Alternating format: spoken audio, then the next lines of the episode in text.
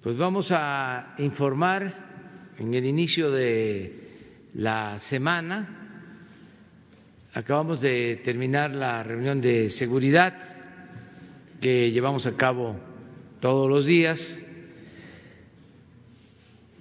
y eh, aprovecho para dar a conocer que vamos a estar aquí mañana en la reunión de seguridad y en esta conferencia de prensa y miércoles, jueves y viernes vamos a llevar a cabo la reunión de seguridad y también la conferencia de prensa en Guanajuato, en Jalisco y en Colima. Miércoles, jueves y viernes. Vamos a estar en estos eh, tres eh, estados para apoyar, para respaldar todas las acciones que se están llevando a cabo con el propósito de conseguir la paz y de proteger a los ciudadanos, de apoyar a la gente de esos tres estados. El día de hoy eh, vamos a dar a conocer cómo va lo de la venta de aviones eh, por eso nos acompaña Jorge Mendoza, que es el director de Banobras. Jorge es el encargado de llevar a cabo eh, esta venta de aviones, de helicópteros y eh, también está con nosotros Ernesto Prieto, director general de la Lotería Nacional, que nos va a informar sobre la rifa que estamos llevando a cabo, que continúa este, adelante para obtener fondos que tienen que ver con el avión presidencial y van a ser utilizados esos fondos para la compra de equipo médico, como se acordó originalmente. Se suspendió eh, la venta de los em, números de los cachitos para la rifa del avión por la pandemia, pero ya eh, van a reiniciarse estas ventas de boletos de avión, boletos para la rifa del avión. Eh, y después vamos con Ricardo Sheffield, como todos los lunes, en el quién es quién en los precios de los combustibles, y terminamos con los dos videos de las obras del aeropuerto y de la refinería. Este es el, el programa para hoy, de información a ustedes. Y al final las preguntas.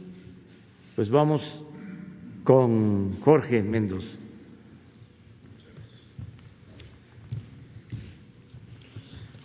Muy buenos días a todos. Eh, buenos días, señor presidente. Eh, como ya es de su conocimiento, el presidente de la República nos instruyó vender las aeronaves que fueron utilizadas para transporte ejecutivo por funcionarios públicos en las administraciones anteriores. También nos instruyó que estas aeronaves en su venta no se malbarataran, es decir, no podemos vender abajo de avalúo. Al respecto, les informo que hemos ya recibido ofertas de compra para el avión presidencial y para el avión Gulfstream 550. Estas aeronaves son reconocidas como las dos de más alto valor en la lista de las aeronaves disponibles para la venta. Ahora, si pasamos por favor a las láminas.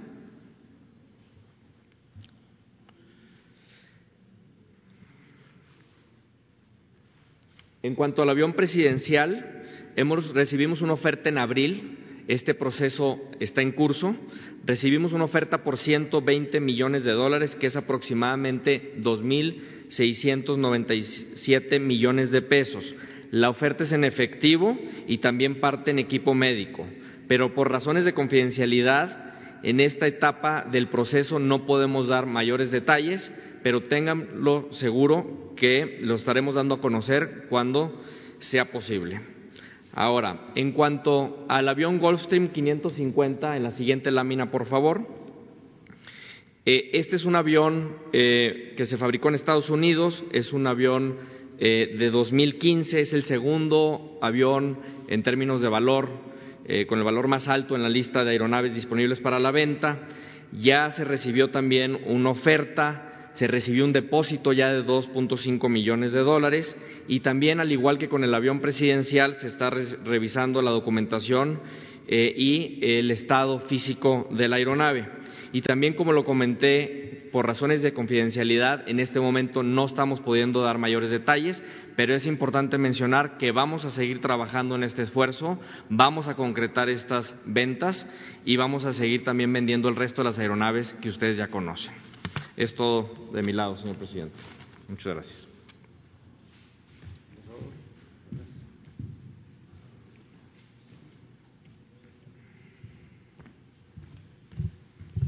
Muy buenos días, con sus permisos, señor presidente. Quiero pasar a informar lo relacionado al sorteo especial número 235, donde estamos rifando el equivalente al avión presidencial.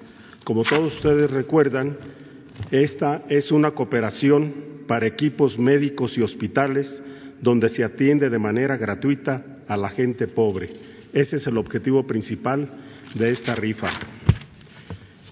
Los datos es el próximo martes 15 de septiembre, lugar y hora, 16 horas, en el salón de sorteos del edificio principal de la Lotería Nacional, emisión 6 millones de cachitos, con la imagen del gran sorteo especial 235 35, equivalente al valor del avión presidencial.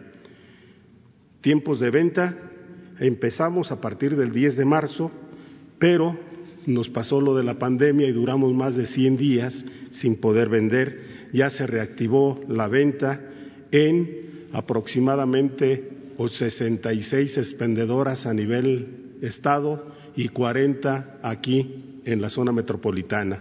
Entonces ya estamos vendiendo los vendedores de cachitos, los vendedores, los billeteros, ya están trabajando en toda la zona metropolitana. Premios, son 100 premios de 20 millones de pesos cada uno, total 2 mil millones de pesos. Los números es del siete ceros al cinco millones novecientos noventa y nueve mil novecientos noventa y nueve.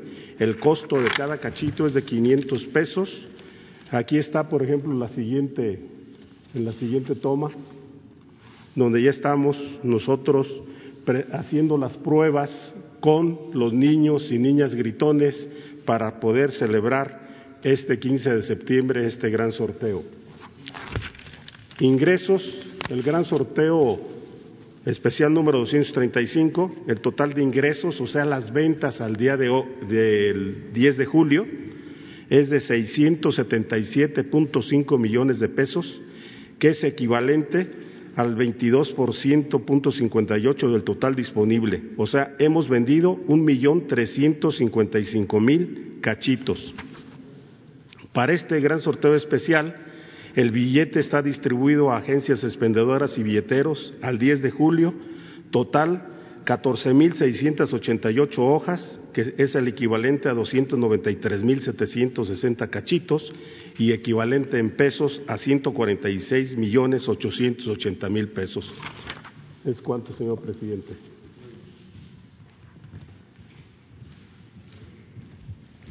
Muy buenos días, señor presidente. Buenos días a todas y a todos ustedes.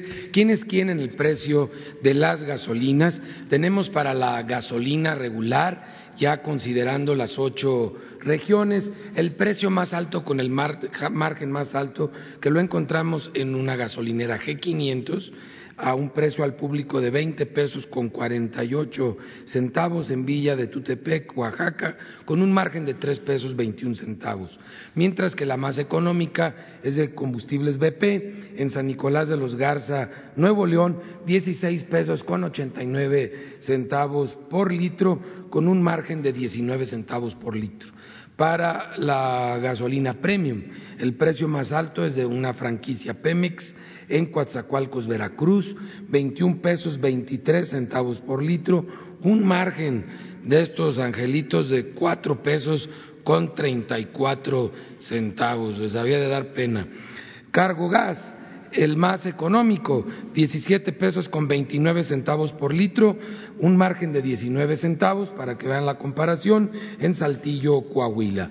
Para el diésel, el precio más alto, con el margen más alto, G500 en Santiago Pinotepa Nacional, Oaxaca, 21 pesos 47 centavos por litro, un margen de 3 pesos 36 centavos por litro. Este G500 de Pinotepa Nacional lleva tiempo pasándose de rosca y apareciendo con frecuencia con precios altos en todos los combustibles. Mientras, por el otro lado, hablamos de la misma marca G500 y son los más económicos en, la, en Chihuahua, Chihuahua, 17 pesos 49 centavos por litro con un margen de 27 centavos.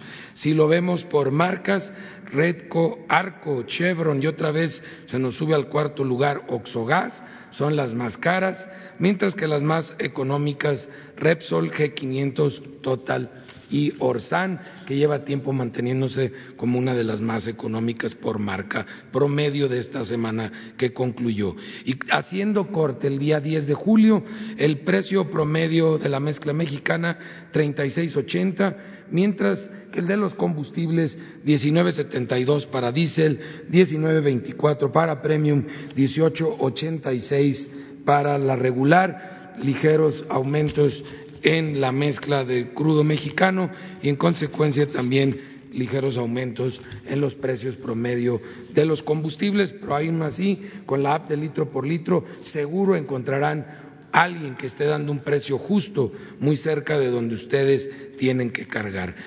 A través de 180 denuncias en la app de litro por litro, y que realizamos 148 verificaciones o visitas para atenderlas, encontramos cuatro gasolineras que se negaron a ser verificadas y estos angelitos son Joana Isaura Arellano Ureta en Tijuana, Baja California, operadora del servicio San Lucas en Pantepec, Chiapas, gasolinera Palmas en San Isidro, eh, Torreón, Coahuila, y Gaso 7 en Querétaro, Querétaro. Mientras tres no nos dejaron colocar los sellos. Es un hecho que tienen problemas, que no están dando litros completos y no nos permitieron la colocación de sellos. Ya volveremos acompañados de la Guardia Nacional. Y esto fue en Abecón, en Cuauhtémoc, Chihuahua. Eh, Jorge Luis Treviso Peña, en, en, Cuauhtémoc, Chihuahua también, y Combustibles Velarde Espinosa en Ahome, Sinaloa. También en estos tres casos estaremos dando vista el día de hoy a la Fiscalía General de la República. Dieciséis bombas inmovilizadas eh, por no dar litros de litro. Eh, realizamos un operativo que encabezó la Secretaría de Marina, el operativo más amplio que hemos hecho a lo largo de esta administración, de hecho el más amplio en la historia de este, de este país. Participó encabezando la Secretaría de Marina, participó Secretaría de Seguridad, el Centro Nacional de Inteligencia, la Fiscalía General de la República, el SAT, eh, la CRE, ASEA y Pemex, aparte de, Profeco, y fue en Ciudad del Carmen, eh, Campeche. Eh, todas las dependencias encontraron algún tipo de eh, irregularidad y bueno, hay algunos casos que ameritan operativos de, esta, de esta índole, sobre todo cuando estamos hablando de robo ya de combustibles. Encontramos pulsadores, estos aparatitos para robar en el pulsador de la, de la bomba, alteradores del pulsador, en una gasolinera en Huehuetoca, Estado de México, las doce bombas de esta gasolinera se encontraban con este dispositivo que solo existe ahí para estar dando menos de un litro cuando despachan. Pero a lo largo de la semana encontramos 52 de estos aparatos en los pulsadores en el estado de Durango, estado de México, Morelos, Nayarit y Tamaulipas, de todos ya se ha dado, ha presentado la denuncia respectiva en eh, la Fiscalía General de la, de la República. Si nos vamos por la vemos que el precio más barato para la regular lo encontramos en franquicia Pemex de Veracruz, Veracruz, 16.50 por litro, 16.95 en la móvil de Metepec, Estado de México.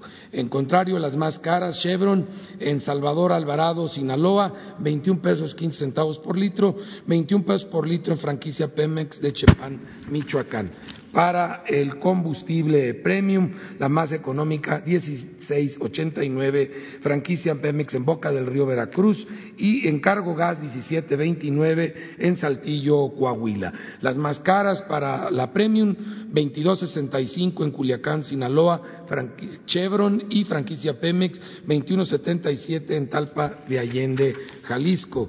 Esta de Talpa de Allende ya tiene muchas veces que ha salido en más de año y medio, muy pasados de rosca esta gasolinera de franquicia Pemex en Talpa de Allende. Para el diésel 1685, Ganagas en Chihuahua, Chihuahua, y 1735 en franquicia Pemex de Veracruz, Veracruz. Las más caras, para el diésel 2172 franquicia Pemex en esta gasolinera de Talpa de Allende, Jalisco, y 2151 de G500 en Santiago, Pinotepa Nacional. Seguimos también monitoreando el tema de los sanitarios en todas las estaciones de servicio.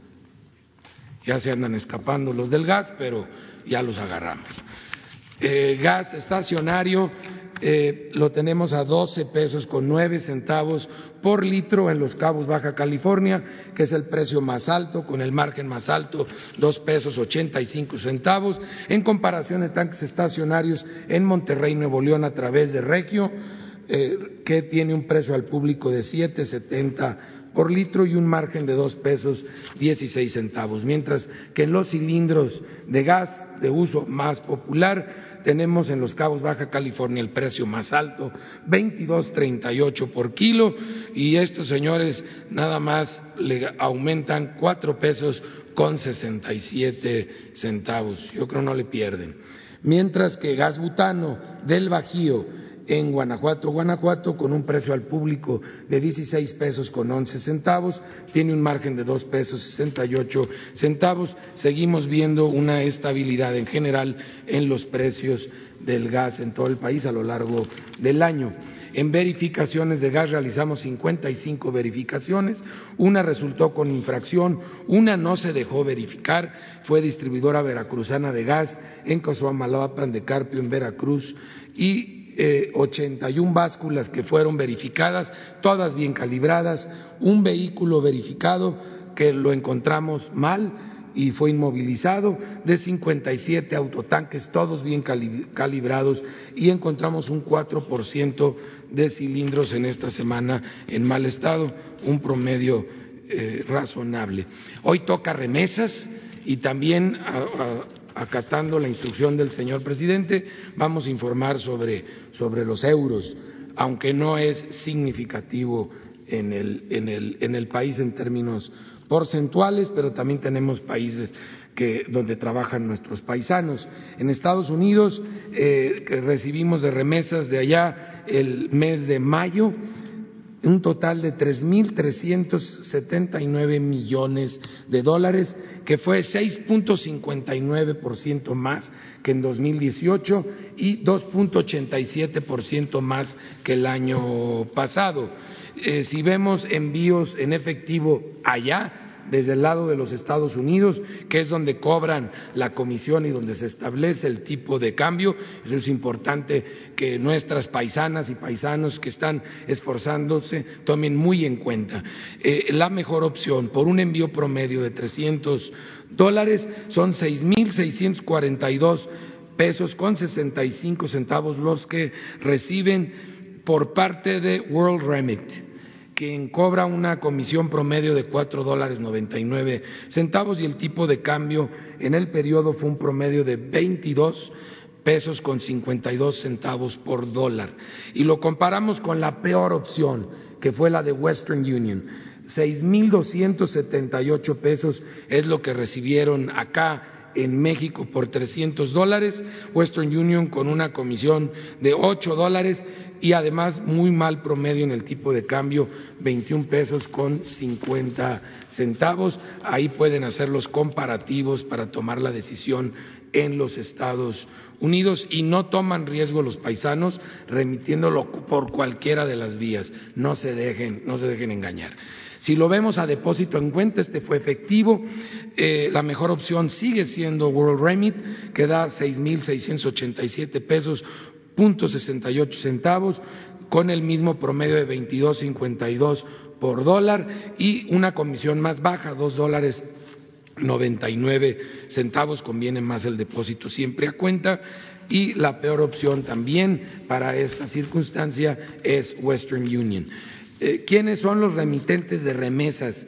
En general, ya que salió un compañero que pidió esta información eh, el, lunes antepasado, si mal no recuerdo, eh, Canadá 1.3%, Ecuador 0.3, Reino Unido 0.3, Chile 0.2, Colombia 0.1, España 0.1 y el resto de los países del mundo 2.3%. Esto es lo que hablamos de, remesas hacia, hacia México y pues por qué la atención tan particular en los Estados Unidos, pues nada más son el 95.4% de los envíos. Incluso Canadá no es tan significativo como vieron en esto. El promedio del envío de otras partes del mundo es de 240 libras o 270 euros. Si vemos nosotros depósito a cuenta, la mejor eh, opción es Remitly Remitli nos da seis mil novecientos cuarenta y un pesos con ochenta y ocho centavos, un promedio para el euro de veinticinco pesos con noventa y cinco centavos y una comisión de dos euros cuarenta y nueve centavos. La peor opción, MoneyGram, en donde si bien no cobran comisión, pues sí tienen un promedio más bajo en el tipo cambiario para el euro. Esto es en depósitos en cuenta, mientras que en efectivo eh, 2.99 es el tipo de cambio con que una comisión, un promedio, perdón, una comisión de 2.99 euros, un promedio de 25 pesos 47 centavos por euro, siendo también World Remit eh, la mejor opción, 6.799.64, contra la peor opción que es MoneyGram. En efectivo no hay muchas opciones de empresas para enviar eh, de Europa. Eh, omitimos las libras esterlinas, que también lo tenemos, pero lo pueden verificar en la página. No es muy significativo en, nuestro, país, aún menos que el euro. Eh, ¿Quiénes son ahora las opciones del lado mexicano para ir a recibir el dinero? ¿Cuál tiene más sucursales en más municipios? Es Banco del Bienestar con presencia en 1.305 municipios. En algunos casos es la única opción que se tiene. Eh, ¿Cuál es el que tiene el mejor horario y más sucursales? OXO, que está abierto de 6 de la mañana a 8 de la noche en 19.146 sucursales, que dan un servicio adicional que es el seguro por si te roban en las siguientes horas de haber retirado. El dinero, es Electra, Caja Popular Mexicana y Walmart que tienen este servicio adicional. Y lamentablemente Farmacias Guadalajara e Imbursa siguen sin querer cooperar con nosotros en este esfuerzo para empoderar a todos nuestros paisanos que nos mandan mes con mes esas remesas que tanto fortalecen a mamá y a esposa, que son las principales receptoras en nuestro país. Muchas gracias. Vamos con los eh, videos del avance de las obras. La Secretaría de la Defensa Nacional informa los avances en la construcción del Aeropuerto Internacional Felipe Ángeles al 13 de julio de 2020. En la terminal de pasajeros se continúa con trabajos de montaje de estructura metálica, colocación de lámina de acero, habilitado de acero de refuerzo, aplicación de pintura aislante contra fuego en columnas y traves metálicas. Además, se realiza la colocación de muros divisorios y perimetrales. En las redes hidráulicas y sanitarias generales, se avanza con la excavación en zanjas para alojar tubería del complejo logístico a la planta de tratamiento de aguas residuales, colado de la losa base y muros del tanque de cloración de citada planta. En el eje troncal de circulación y obras complementarias, se realiza la construcción de muros mecánicamente estabilizados, colado de columnas y capiteles del viaducto elevado de la terminal de pasajeros, montaje de andamios y cimbra para el colado de losas. En los organismos complementarios de la Fuerza Aérea Mexicana se realiza el forjado de muros con tabique cerámico en las áreas del hangar 101 y comandancia del primer grupo aéreo, habilitado y colocación de acero de refuerzo en los escuadrones 112, 113 y 303. En la vialidad y barda perimetral se lleva a cabo el tendido y compactación de material subrasante en el tramo de cuatro carriles, excavación, suministro de base hidráulica en vialidades de 4 y 6 carriles. A la fecha se han generado 31.229 empleos civiles. Faltan 616 días de construcción. Gobierno de México.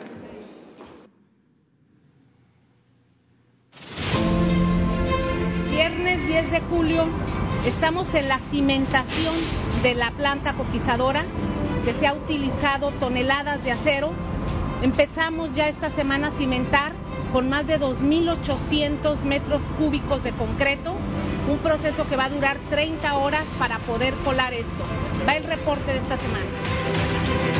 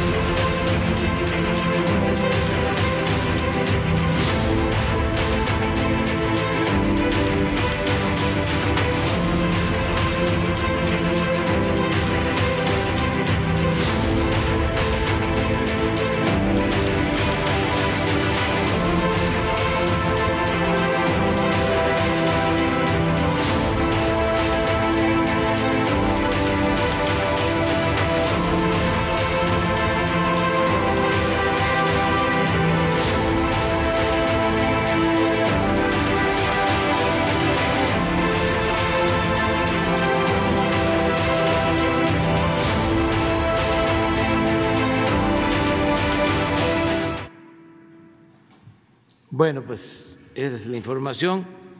Quedaron pendientes del viernes eh, dos compañeros, Silvestre Manuel y Carlos eh, Domínguez.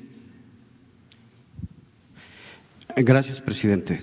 Eh, buen día, buen día, señor Sheffield, representante de Banobras, señor director de Lotería Nacional.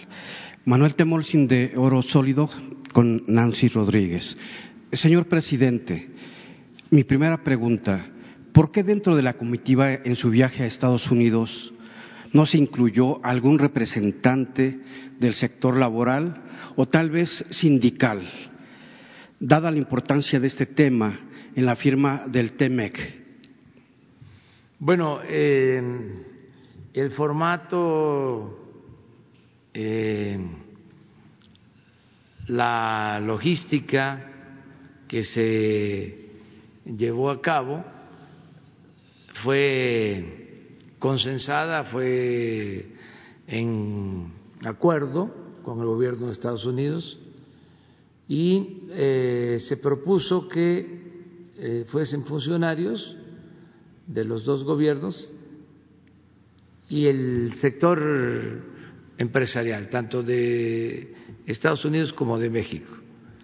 Desde luego, eh, se habló del tema laboral, esto correspondió más a la secretaria de Economía, Graciela Márquez, por parte de nosotros, también estuvo el secretario de Comercio de Estados Unidos y otros eh, eh, funcionarios del gobierno estadounidense y eh, fue un tema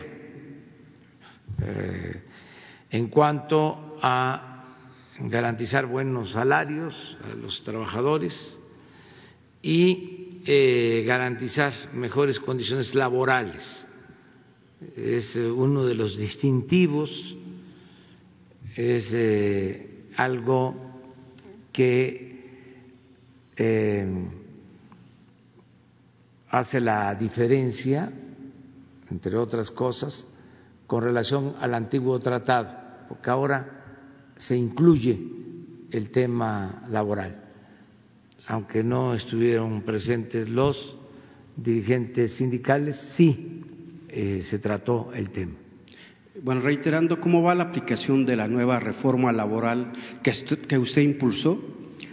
¿Cómo ha sentido la respuesta de los empresarios y su actitud para implementar esta reforma?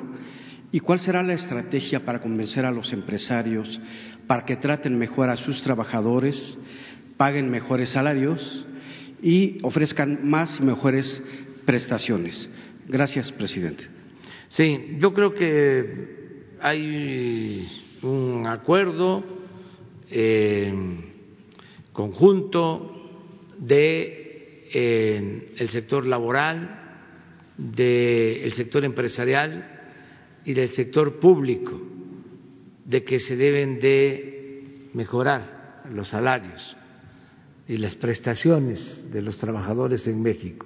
Ayer hablaba yo de eso, de cómo eh, hace más de 20 años, los salarios eh, en China, en promedio, eran menor, menores, es decir, más bajos eh, a los salarios en México.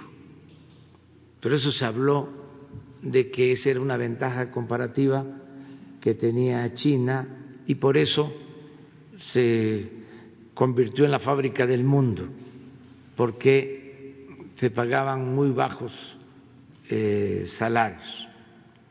Sin embargo, esto cambió. Ahora, lamentablemente, se pagan más eh, salarios, se eh, paga más al trabajador en China que en México. Ojalá y podamos poner una gráfica que ayer expuse. Está también en mi libro sobre economía moral, porque es muy importante esta gráfica y eh, hay eh, acuerdo de que se tienen que mejorar los salarios Esto lo hemos venido haciendo desde el inicio del gobierno. Recuerden ustedes que primero aumentaron 16% eh, los salarios en el caso del el salario mínimo y luego 20%, que no se veía en 30 años un aumento salarial así, eh, para recuperar lo que eh, perdió el salario de los trabajadores durante el periodo neoliberal. De todas maneras, eh, está bajo el salario. Entonces, parte del acuerdo es ir mejorando eh, la situación salarial. Este es eh, el comparativo de salarios promedio México-China. Miren, en el 2000 eh, el salario de México estaba alrededor de 50 dólares por mes arriba del salario de China. 50 dólares al mes. Y en el 18 ya el salario de China está alrededor de 100 dólares al mes arriba que el salario promedio en México.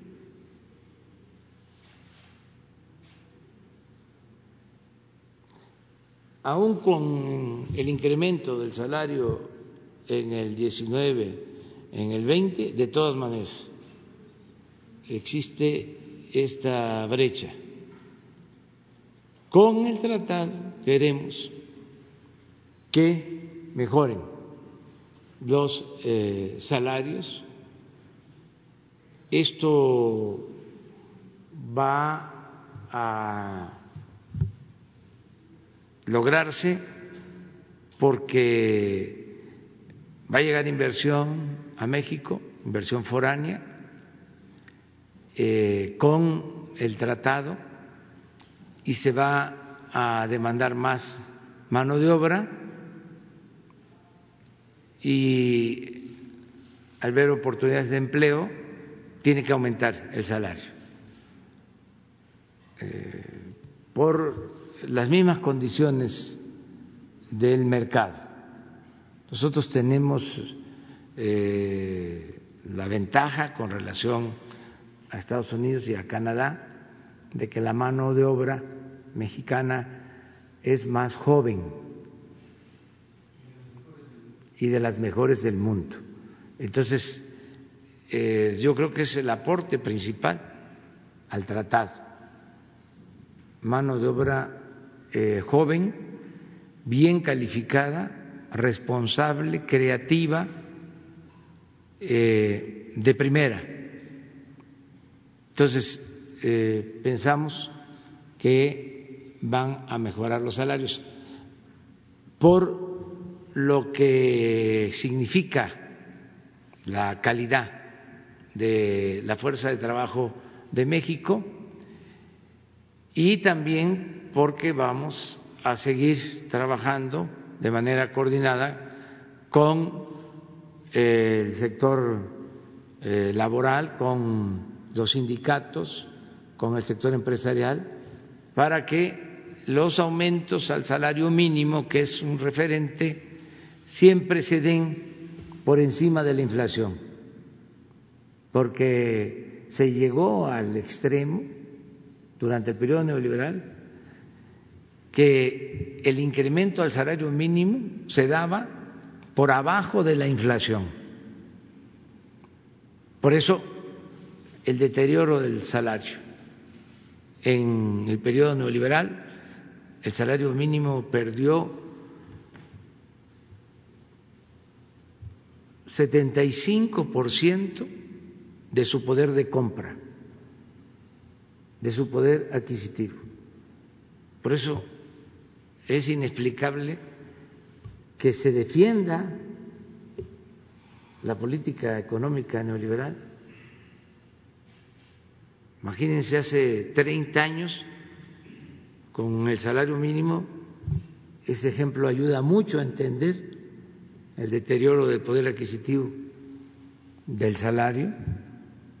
Hace 30 años, con un salario mínimo, se compraban 50 kilos de tortilla. Ahora, con un salario mínimo, a pesar de los aumentos, se compran 6 kilos de tortilla. Depende del precio, pero en general eso demuestra eh, la pérdida del poder adquisitivo del salario, un fracaso por completo. Eh, la política salarial durante el periodo del neoliberalismo.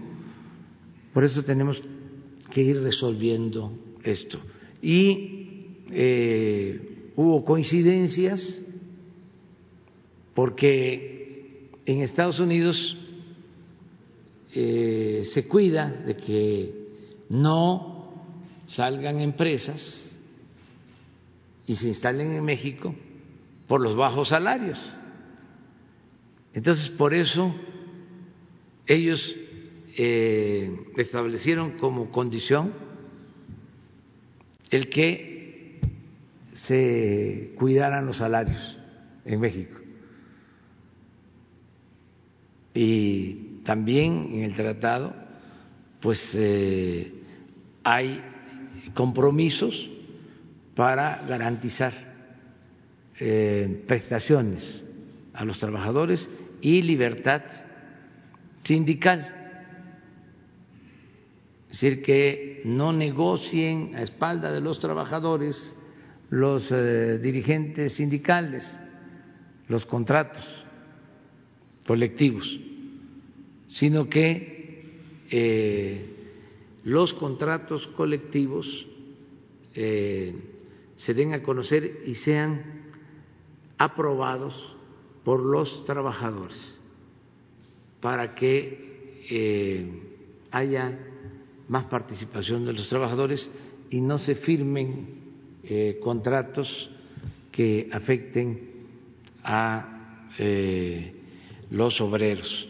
Entonces, todo esto es lo que podría comentarte. Ha ganado primeros lugares a nivel internacional con calidad de excelencia. Yo creo que es de lo mejor del mundo. Eh, en la industria de la construcción, sin duda. Eh, desde luego también en el sector de industrial, eh, en todo lo que tiene que ver con las plantas de autopartes, la industria automotriz, la capacidad la creatividad de los obreros mexicanos es de primer. Con todo respeto, mejor que eh, en los países de donde son originarias las eh, empresas automotrices. Eh, es una mano de obra excelente. Por eso hay futuro y el otro elemento que también es importante, la juventud, el promedio de edad. Ya en otros países la población en un porcentaje considerable es eh, mayor de edad. Nosotros todavía eh, tenemos en más población joven. En el caso de los adultos mayores en México tenemos un porcentaje del 7% de nuestra población, mientras en Estados Unidos y Canadá tienen hasta el 18% de su población en general eh, con eh, personas mayores. Entonces, todo esto es eh, importante ahora y para el mediano y largo plazo. Entonces, esa es la respuesta, mi pregunta. Vamos con Carlos. Buenos días, presidente. Carlos Domínguez, de Nación 14. Eh, preguntarle en el marco de su visita a la Unión Americana para reunirse con su homólogo Donald Trump si pusieron en la mesa el tema del combate a la corrupción en las aduanas. Esto con la intención de mitigar las posibilidades de que grupos de la delincuencia organizada o funcionarios corruptos eh, se sigan aprovechando de la enorme afluencia de comercio entre ambos países para realizar actividades delictivas. Y le pongo el ejemplo de la aduana de Nuevo Laredo, donde según Hacienda cruzan diariamente de 13 a 14 mil vehículos de carga eh, lo que la convierte en la aduana más grande de México y de América Latina. Y en el mismo sentido, si ya tiene pensado visitar esta aduana, olvidada por los presidentes, al menos dos administraciones anteriores a la suya. Y ahorita otra pregunta, presidente. Sí, estamos eh, limpiando de corrupción las aduanas. Horacio Duarte, el nuevo director de aduanas, tiene esa encomienda. Y lo mismo eh, estamos haciendo con los puertos La gira que tengo esta semana va a incluir una visita al puerto de Manzanillo, porque hay eh, problemas eh, de entrada de drogas, eh, de drogas sintéticas, de las más dañinas eh, por los puertos nuestros, no hemos podido tener control eh, y vamos a atender este asunto eh, en todos los puertos. Y el otro tema que tenemos es que todavía hay contrabando, y hay contrabando de diésel eh, de gasolinas. Y vamos a, a poner orden en las aduanas. Y tienes razón, en el caso de Nuevo Laredo es la aduana más importante del país y eh, también ahí vamos avanzando, limpiando poco a poco. Son intereses enquistados de tiempo atrás, se repartían las aduanas eh, de acuerdo a intereses políticos. A veces era más importante ser director de una aduana que ocupar un cargo de primer nivel en el gobierno. Eso desde hace mucho tiempo, desde hace mucho tiempo. Y estamos eh, con un plan de limpiar de corrupción las aduanas. Ok, presidente, gracias. Y en otro sentido, eh, me gustaría hablarle de otro tema, eh, de dos humildes ciudadanos de la Riviera Maya. Se trata de don Lorenzo Manrique Rosado, de 87 años, y don Cirilo Maceda, que en paz descansen. Ambos son socios 50-50% de una empresa constructora de nombre Suanzun SADCB, a la que el gobierno de Solidaridad Quintana Roo entregó por designación directa un contrato por más de 39 millones de pesos para la, para la rehabilitación de la quinta avenida de Playa del Carmen, Quintana Roo encabezada por la morenista Laura de Beristain. Don Lorenzo jamás supo en qué momento fundó esta empresa, ni sabía que había licitado por más de 39 millones a un, al gobierno de una ciudad tiene problemas de cataratas y se dedica a sobar para, pagar, para ganarse la vida. Don Cirilo, que en paz descanse, jamás supo que tenía una empresa. Murió antes de dar con su domicilio. Laura Beristain también autorizó la compra por más de 720 mil pesos de insumos médicos para presuntamente atender la emergencia, la emergencia sanitaria de COVID-19 a la empresa Creatividad Vargo, catalogada por la Auditoría Superior de la Federación en 2016 como una empresa de simulación, un negocio de simulación. En una investigación realizada sobre el desvío millonario de la SEDATU, conocido como la estafa maestra, donde tiene relación, hecho que ya todos conocemos. Como era de esperarse, jamás llegaron los insumos a los hospitales ni a los servicios de salud, presidente. Tal parece que su discurso y ejemplo de combate a la corrupción y las malas prácticas pues no parecen permear en las filas del partido que usted fundó en 2013, ya que aunque jamás esté bien robar del erario público, a veces no es de sorprendernos que estas prácticas de antaño sean realizadas por los neoliberales, pero no por quienes dijeron en 2018 que eran la esperanza de este país, presidente. El pueblo de Solidaridad merece saber su opinión sobre estos actos de presunta corrupción, presidente. Pues que se proceda. Hay instancias para castigar actos de corrupción. Existe la Procuraduría Anticorrupción. Esta denuncia puede presentarse en esta eh, oficina, en esta institución y también en el Ministerio Público, en la Fiscalía General la República y desde luego en eh, los eh, tribunales o eh, instancias estatales que existen. Hay que hacer las denuncias con pruebas, ¿sí? Y que no se permita la impunidad. Nosotros eh, venimos de un movimiento donde es público y notorio, eh, se decidió enfrentar el principal problema de México, que es la corrupción. Y eh, no se va a proteger a nadie. Lo dije en el discurso de todo el pueblo, ni a mi familia,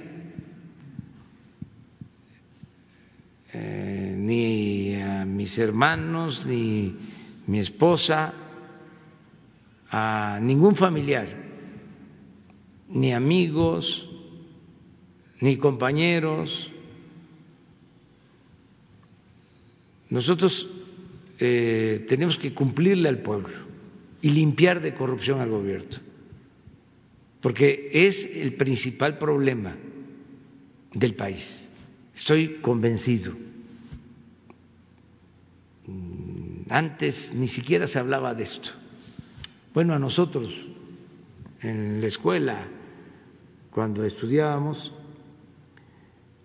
en ciencias sociales, nos eh, enseñaban de que se acumulaba el capital por la explotación que hacía el burgués del proletario y que se obtenía una plusvalía, una ganancia por la explotación del trabajador y que así se acumulaba el capital y se eh, generaba la riqueza eh, y se hacían millonarios eh, unos cuantos a costa de la explotación de la mayoría del pueblo, sobre todo de los trabajadores.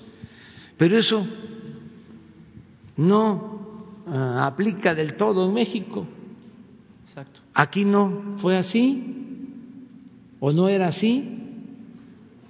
Aquí eh, la acumulación de capital en muchos casos, no quiero generalizar, se llevó a cabo al amparo del poder público mediante la corrupción. La corrupción es la causa principal de la desigualdad social en México. La corrupción es la causa principal de la pobreza, de la inseguridad, de la violencia. Entonces, tenemos que acabar con la corrupción, eh, limpiar de corrupción el gobierno, y no porque eh, venimos de un movimiento y son compañeros nuestros quienes eh, se les olvida el por qué estamos en esta lucha, va a haber impunidad. De ninguna manera. Es eh, eh, el más obligado a actuar con rectitud, es el que viene de un movimiento de transformación. Desde luego, no se permite la corrupción a nadie, pero están mucho más obligados a actuar con rectitud, con honestidad, quienes llegan a los cargos a partir de un movimiento que tiene como propósito acabar, desterrar la corrupción del país. Presidente, con todo respeto, usted lleva más de un año y medio eh, como presidente de la República e incluso dentro de su movimiento se han destapado ya varios casos de estos de corrupción sin que suceda nada hasta el momento. No entienden los presidentes municipales, los funcionarios públicos que eso se acabó, no han comprendido su discurso ni están en sintonía con el gobierno federal, presidente. ¿Alguna opinión al respecto?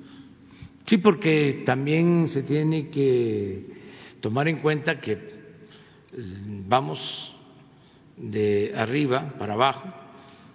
Eh, estos eh, casos, si se trata de eh, hechos reales, si existen pruebas, corresponden a las autoridades locales porque eh, los estados son libres, son soberanos.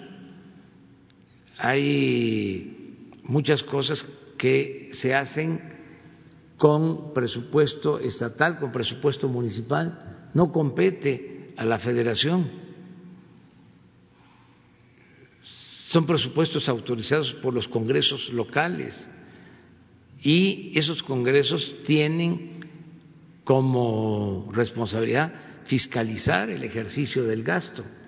No todo corresponde a la federación. Yo eh, más eh, apuesto, independientemente de que las autoridades locales también actúen con honestidad y que no se permita la corrupción, apuesto mucho al ejemplo, al buen ejemplo, al que sea mal visto el corrupto, que se estigmatice la corrupción. Ahora, por ejemplo, vienen personajes que estuvieron involucrados en actos de corrupción o se les acusa de actos de corrupción porque van a ser las autoridades competentes los que van a juzgar. Independientemente de lo que podemos eh, recuperar, si hay bienes eh, sustraídos ilegalmente del patrimonio público, independientemente del castigo que de acuerdo a la ley eh,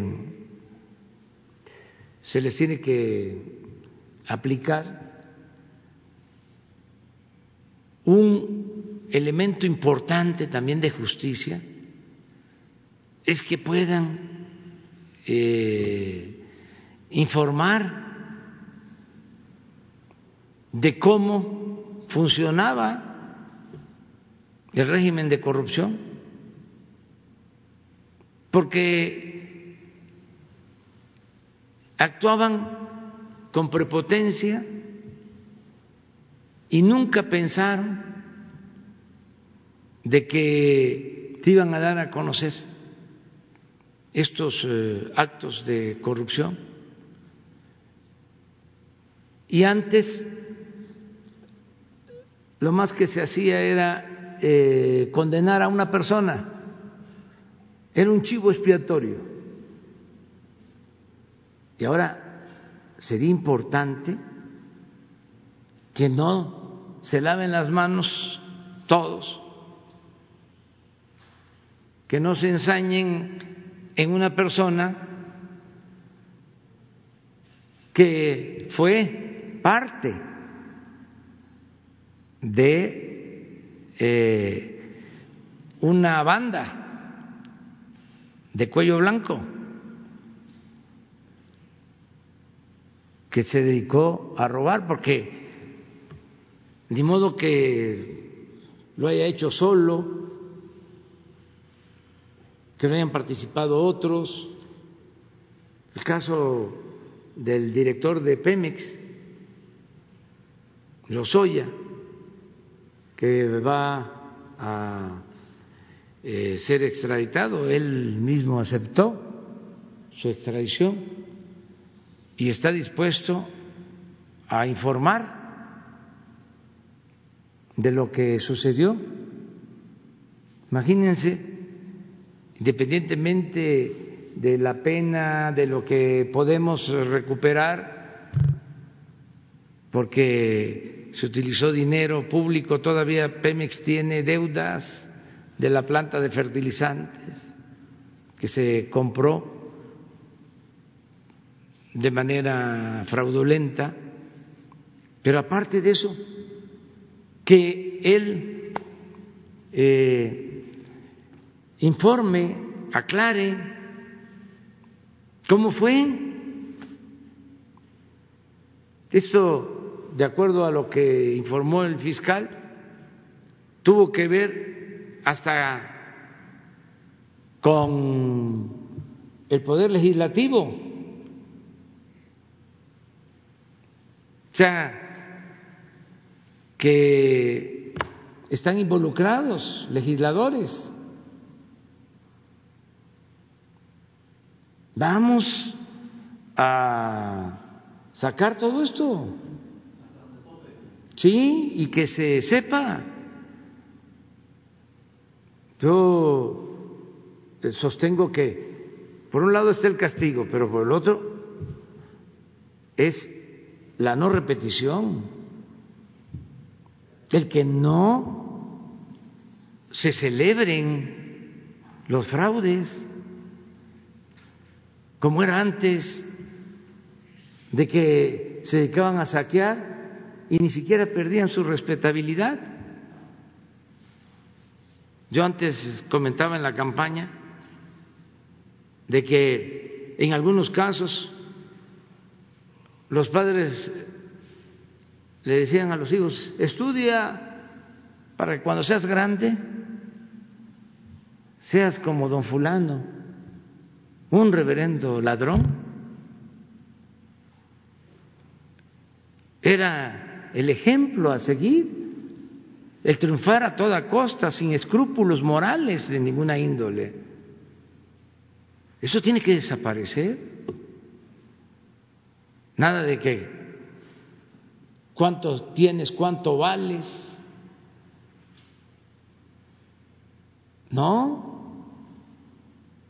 eso es estigmatizar la riqueza mala vida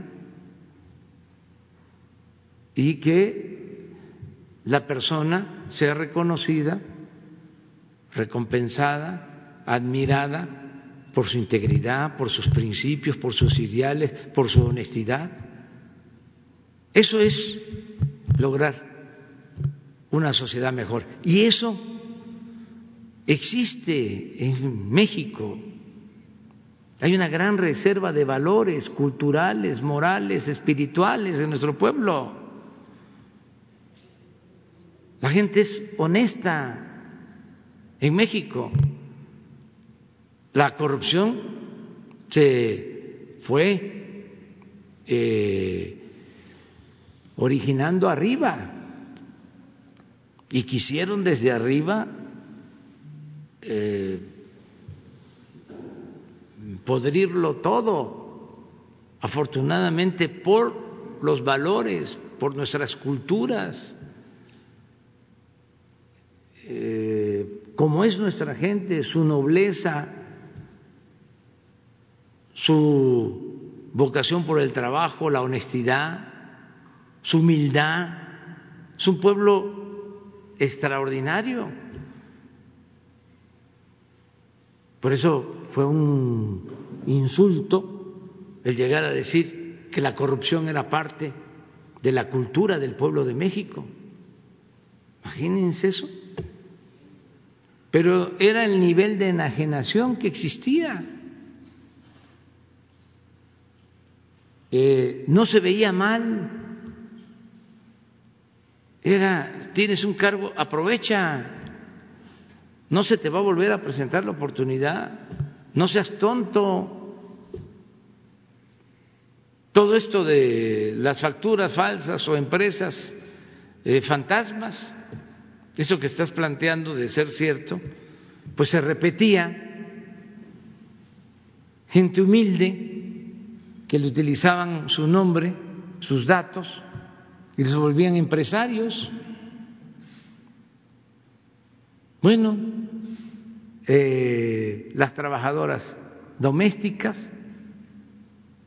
los choferes se convertían en socios de empresas o gente que eh, nunca había vendido medicina y de repente, como tenía un conocido en el gobierno, tenía influencia en el gobierno, a vender medicina, a vender computadoras, a vender de todo. Claro, al doble, al triple del precio. Todo eso es lo que tiene que cambiar eh, poco a poco. ¿Sí? ¿Va? El avión. Y luego Sara para... Buenos días, señor presidente. Buenos días a todos. Eh, Urbano Barrera del diario Ovaciones. Yo quisiera preguntar acerca del avión presidencial, si en estos 60 y 667 eh, millones, el 22%, ya se contempla eh, la aportación, la compra que hicieron los empresarios. Esa sería una del avión. En el mismo tema, eh, ¿cómo van en la venta de las 70 aeronaves? Ahorita nos están dando información de, las dos principales. ¿Cómo van en, en total las 70? ¿Cuánto vale la, la segunda aeronave? Del TP-01 ya sabemos, pero de la segunda, ¿cuál es su valor del mercado?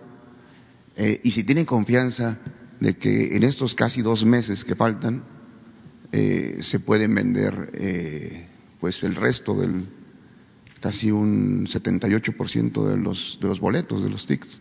Y si haría usted un llamado a la, a la, sociedad para que le entren y compren no esa sería la primera pregunta señor presidente. Sí. Este me da la oportunidad tu pregunta de hacer un llamado a todos los mexicanos que nos ayuden, que nos apoyen, porque lo que se va a obtener de esta rifa es para seguir adquiriendo equipos médicos, es eh, para una labor humanitaria, el gobierno tiene presupuesto para la compra de equipos, lo estamos haciendo. Eh, no ha habido faltante de recursos para comprar equipos, eh, para mm, tener los ventiladores que se requieren, para contratar personal. Ya debemos de eh, tener contratados eh, en estos últimos meses alrededor de 50 mil trabajadores de la salud. Hay presupuesto porque eh, reservamos recursos para la salud por la importancia que tiene, eh, pero queremos más equipos. Y eh, la rifa del avión desde el principio, antes de la pandemia, se había eh, establecido que se iba a utilizar el dinero para la compra de equipos. Entonces, que nos ayuden eh, comprando los que lo puedan hacer un cachito eh, de 500 pesos. Eh, los empresarios ayudaron, los más de 600 millones de pesos que se tienen ya en la cuenta de la Lotería Nacional incluyen eh, compras de boletos de empresarios y hay compromiso, y eso lo puede explicar Jorge, de eh, empresarios que van a adquirir eh, más boletos. Y la gente va a, estoy seguro, a seguir comprando los boletos y vamos a venderlos eh, para el día 15 de septiembre. Pero a ver si Jorge nos explica y aprovechas para dar a conocer el precio del avión.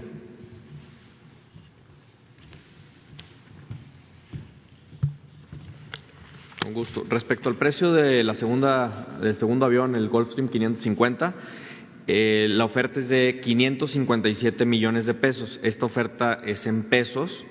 Mencioné también que se había recibido un depósito. Ese depósito está depositado en dólares en una cuenta escrow en los Estados Unidos hasta que eh, se termine de revisar el estado físico y la documentación de la aeronave. Eh, entonces, este valor está a valor de avalúo que se realizó por parte del INDAVIN de la aeronave el año pasado. Eh, en términos de, eh, como mencionaron, de la venta de, boletos de la Lotería Nacional, eh, ya recibimos 649 millones de pesos de depósitos por, compras de empresarios. Estos son de todos, de todos distintos tamaños. ya tenemos también confirmados depósitos en los próximos días por 614 más. Eh, y estamos también en diálogo con otros empresarios que están muy interesados en participar en este proceso, eh, con lo que estamos seguros que vamos a llegar a la meta que se estableció eh, en, este proceso. y en términos de las otras aeronaves, existían 72, como saben, 38 son parte de la, de la flotilla de eh, la Fiscalía General de la República. Eso está llevando a cabo en un proceso separado. El resto de las aeronaves siguen en venta. Eh, como mencioné, eh, estamos solamente escuchando ofertas por arriba de avalúo, no vamos a malbaratarlas. Los avalúos se hicieron el año pasado ya es casi un año desde que se realizaron. Estamos ahorita analizando la posibilidad de realizar unos nuevos avalúos. Las condiciones del mercado están cambiando. También ya transcurrió un año, un año de más de depreciación. Eh, y lo que estamos haciendo un esfuerzo en la oficina de Banobras, también en conjunto con la Presidencia de la República, es tratar de conseguir las mejores condiciones en la venta de estos aviones y helicópteros, eh, obviamente para tratar de recibir ingresos que se puedan utilizar eh, para eh, salud y para otros sectores que mucho necesitan en nuestro país. Y la, segunda pregunta, señor presidente, es acerca, aunque sé que se trata de un tema local, pero yo le preguntaba hace ya ocho meses eh, acerca de las compras con sobreprecios. nos llegaron documentos de compras en la, en la delegación, en su ex delegación, allá en Tlalpan. Se compraron algo así como 95 vehículos por 121 millones 923 mil 160, cuando estos eh, costaban 87 mil, 87 millones, perdón, 148 mil. Las bicicletas eléctricas que valen 13 mil estaban adquiridas en casi 40 mil eh, vehículos urban de 502 mil en 957 mil ¿En dónde En Tlalpan, la delegación Tlalpan. Yo sé que tiene usted una muy buena relación con la jefa de gobierno. No estaría mal una, una revisión por ahí en la dirección de, administración. No, ya, si lo estás diciendo aquí. Ya quedó grabado. No, la intención de, que ver. Con la intención de abonar, ¿verdad? Y colaborar con el que se, se limpie más de, de corrupción todo lo que usted dice. Gracias, señor presidente. Sí, muy bien. Adelante. Sara. Gracias, presidente. Buenos días.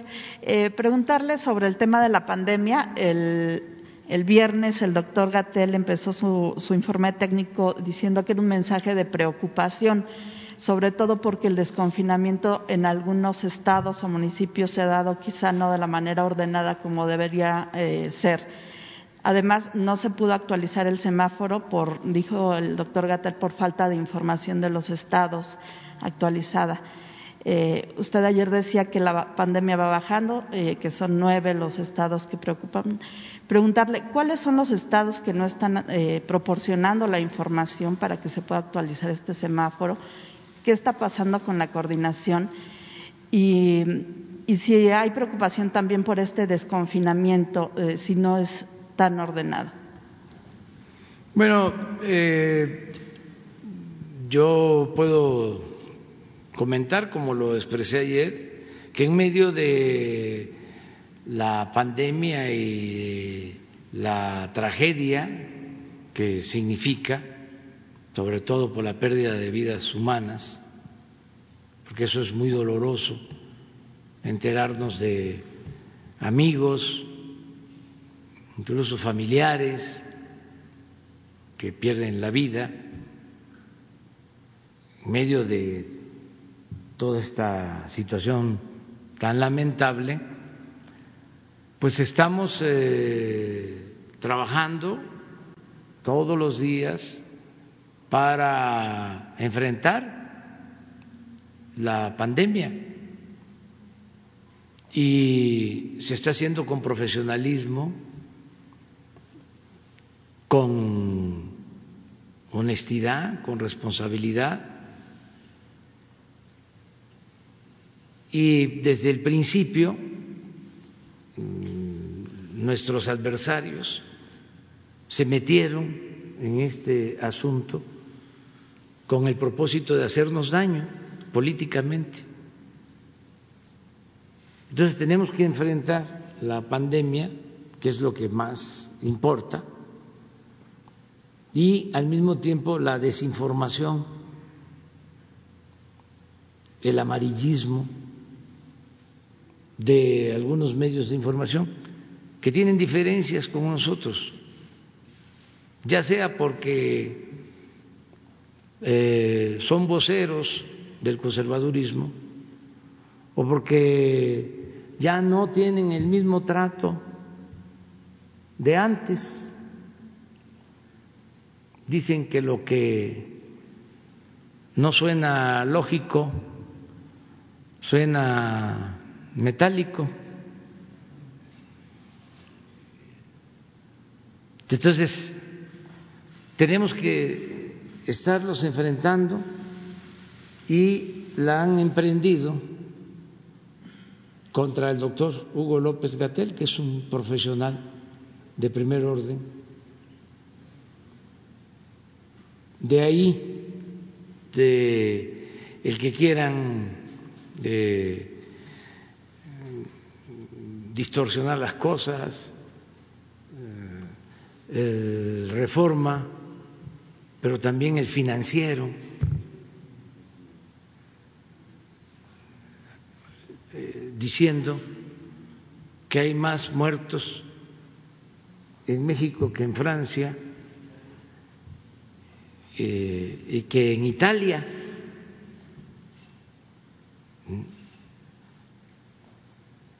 los dos periódicos.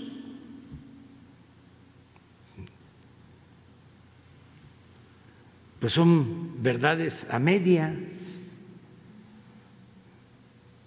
y verdades a medias a veces son mentiras completas.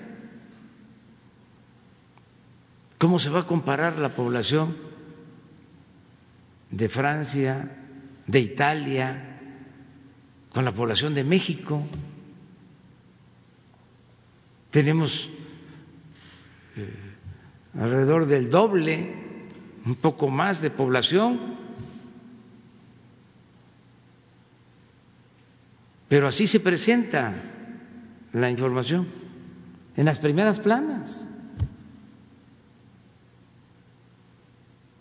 porque eh, quieren eh, afectarnos políticamente, en el caso del reforma, pues es el boletín del conservadurismo en México.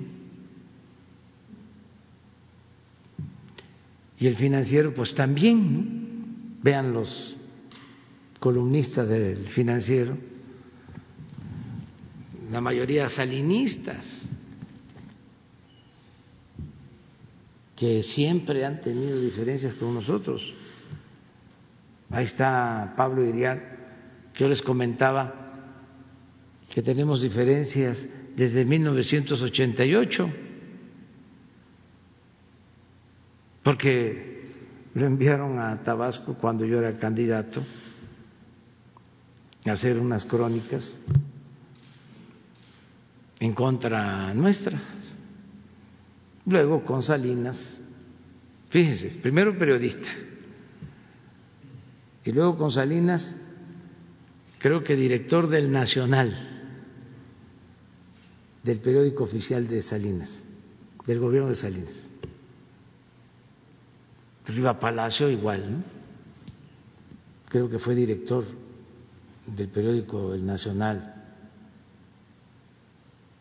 Ahí están, en el financiero. Y tenemos que enfrentar a todos esos columnistas que pertenecen al antiguo régimen.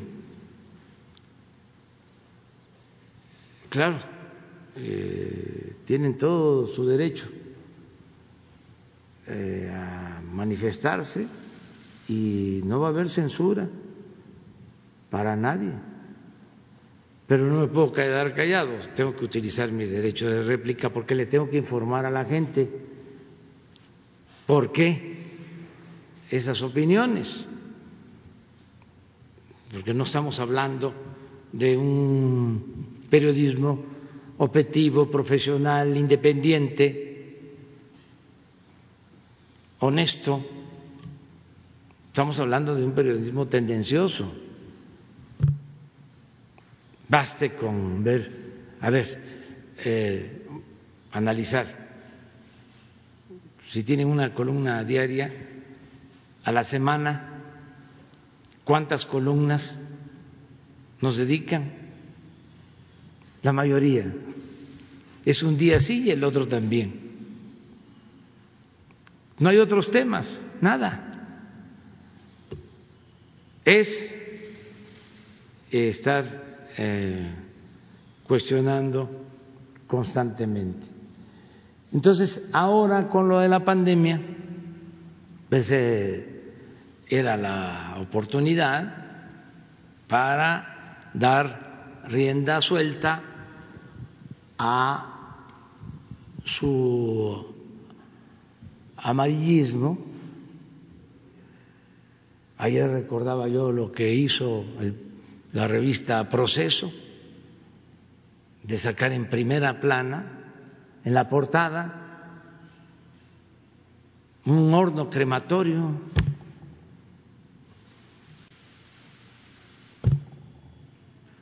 ni en los tiempos de más auge de la revista Alarma se veía eso.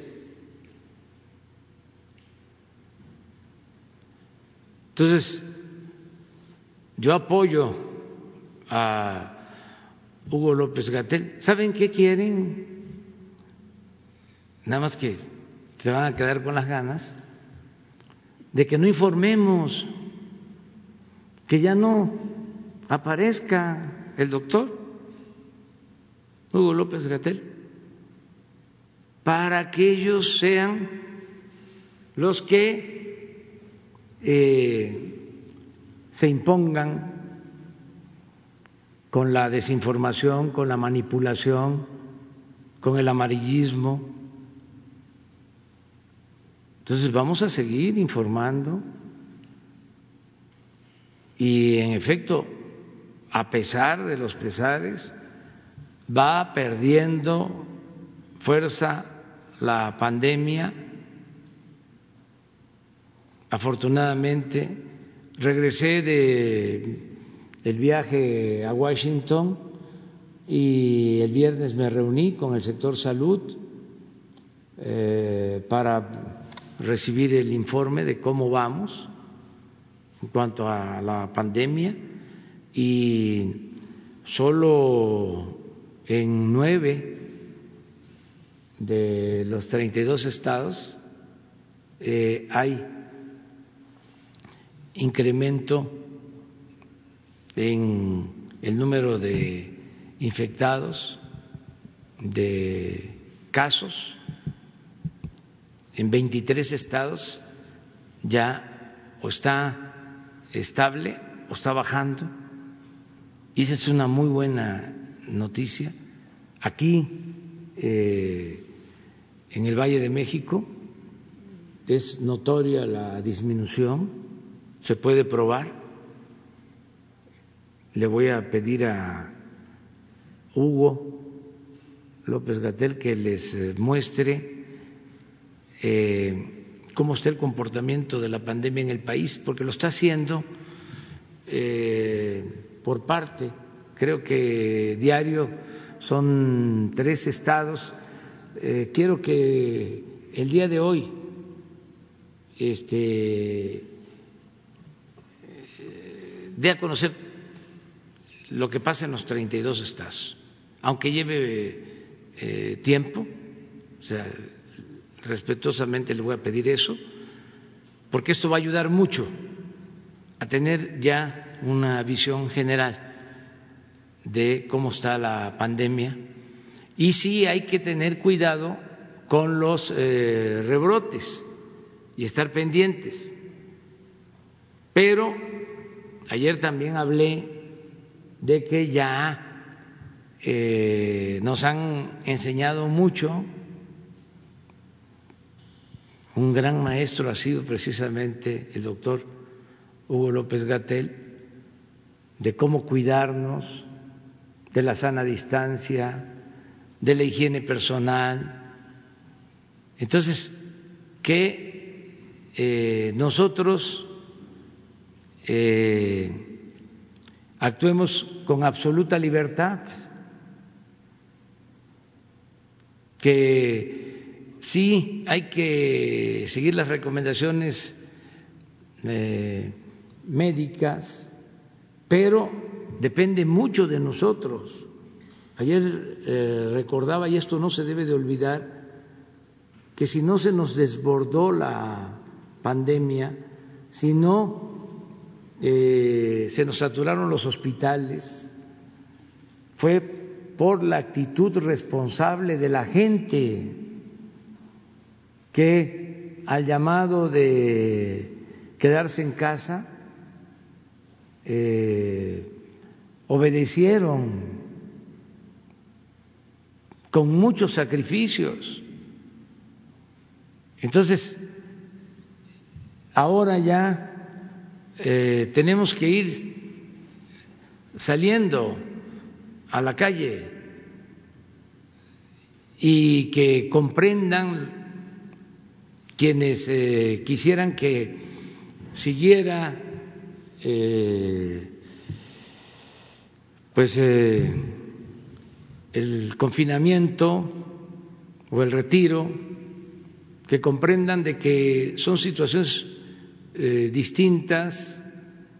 Eh, nosotros tenemos garantizado nuestro sueldo y muchos pues tenemos posibilidades económicas y podemos estar tres meses, seis meses, un año. En el caso de que es un servidor público, pues cada quincena cobra pero ayer lo decía, el que vende gelatina, el que vende pan, el que se busca la vida en la calle, ¿cómo le hace? Entonces, tenemos que equilibrar, cuidar la salud del pueblo, pero al mismo tiempo eh, no actuar con autoritarismo, entendiendo de que hay que recuperar la economía popular, la economía familiar, la economía nacional, o sea, el justo medio, cómo ir eh, equilibrando. Y tenemos la ventaja, repito, de que ya hubo enseñanzas, ya sabemos que nos tenemos que lavar las manos, ya sabemos lo de la sana distancia, de no amontonarnos, de eh, cuidarnos. Entonces, eh, ya eh, son condiciones distintas. Tenemos los hospitales, tenemos las camas, tenemos los equipos, tenemos los médicos. Claro, no queremos que se usen los hospitales. Lo que queremos es que ya nadie se infecte, que se apacigüe la pandemia, ese es el propósito. Estamos también avanzando eh, cuando les adelanto, aunque mañana les van a explicar a detalle, cuando iniciamos no teníamos los ventiladores. Por eso, en una llamada que tenía que ver con el recorte de la producción petrolera en el mundo, aproveché para decirle al presidente Trump que nos ayudara a conseguir ventiladores, eh, porque no teníamos. Eh, ya tenemos los ventiladores necesarios eh, teníamos alrededor de tres mil, ahora tenemos casi doce mil ventiladores. pero otra cosa que se logró, ya el CONACIT ya eh, fabricó eh, un ventilador, ahora sí, hecho en México, y ya van a empezar a fabricarlos en serie, ya no vamos a depender del extranjero. Entonces mañana les van a informar. Todo esto se ha ido haciendo eh, y se ha ido avanzando. Y eh, no ha habido tampoco diferencias eh, profundas con los estados es que pues cada autoridad busca aplicar una estrategia que le convenga, además ya lo hemos dicho, son estados libres, son estados soberanos, hay que cuidar nada más eh, que no haya rebrotes, porque se nos ha presentado eso en algunos estados, en donde ya eh, iba eh, en descenso la pandemia, hubo demasiado relajamiento y volvió eh, a levantarse este, el contagio. Por eso eh, mañana van a informarles sobre cuáles son estos nueve estados pero mañana, mañana les muestran, este, para que no, no, no mañana, hoy, hoy, ya, hoy, hoy todos los estados. Presentación o al informe que le dieron. Sí, él, él la va a hacer. Ah, pero en la noche. En la noche, sí, sobre sobre los este, estados, ¿cómo vamos? Y luego tú. Buenos días, presidente. Eh, yo quería preguntarle, a unos días de su encuentro con el presidente de Estados Unidos, Trump volvió ayer a tomar el muro como tema de su campaña electoral y quería saber qué opina de esto. Pues no tengo este, opinión porque es un tema que no se habló, no está en la agenda nuestra. No, este, vamos nosotros a eh, engancharnos en algo que nos eh, vaya a distanciar. Solo eh, decirles que ese tema viene de tiempo atrás. Presidente, en ese mismo tema, el equipo de campaña del presidente Donald Trump está usando una parte del discurso que usted dio en la Casa Blanca para dirigirse a los votantes hispanos. Eh, es, es, la parte donde usted está diciendo que Trump siempre ha respetado al pueblo de México y pues esto no es así. ¿Qué opinión le merece esta parte también? Pues que yo quiero mantener una relación de amistad con el gobierno de Estados Unidos porque considero que eh, nos conviene a los mexicanos. Entonces, eh, mis eh, adversarios eh, querían otra cosa, querían pleito. Y no fue así. Nosotros necesitamos tener una relación de cooperación con el gobierno de Estados Unidos y de amistad, no, no de vecinos distantes, sino eh, buscando las coincidencias, haciendo a un lado las diferencias y en el caso de que existan diferencias, resolverlas con diálogo, sin confrontación. Pero no le molesta, por ejemplo, que parte de su discurso sea utilizado electoralmente en Estados Unidos. No corresponde este, a mí evitarlo. Es este una visita.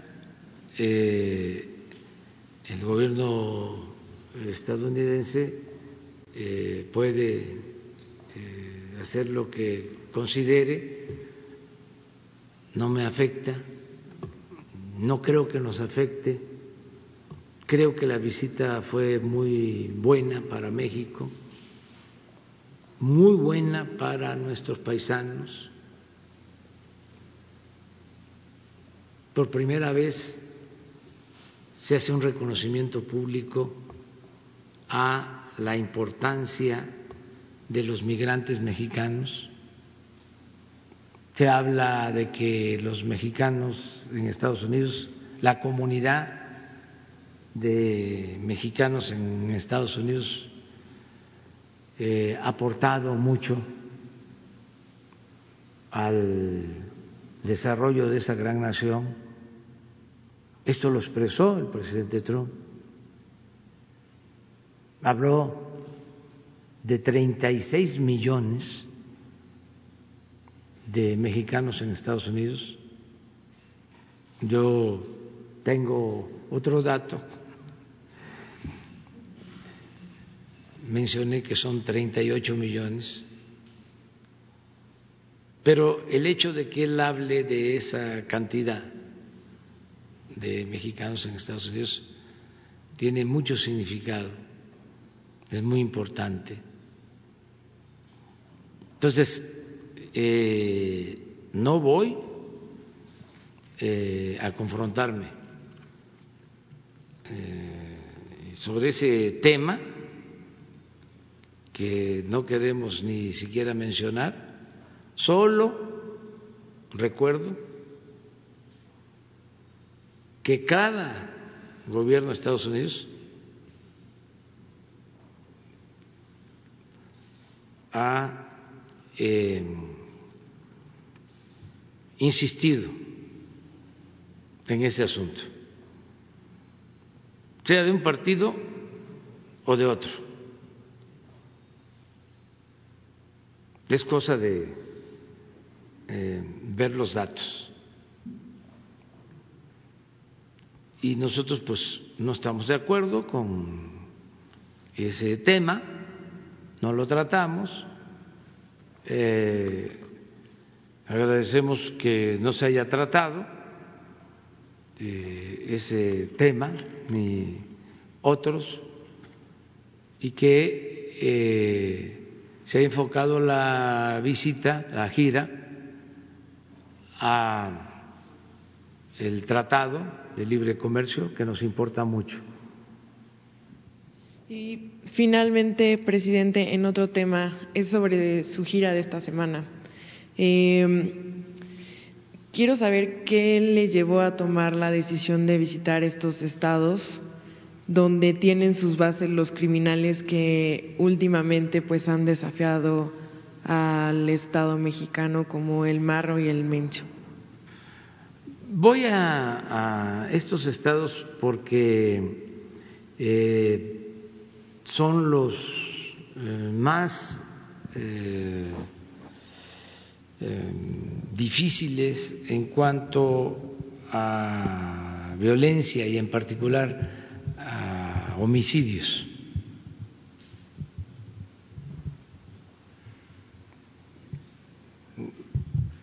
Por eso voy.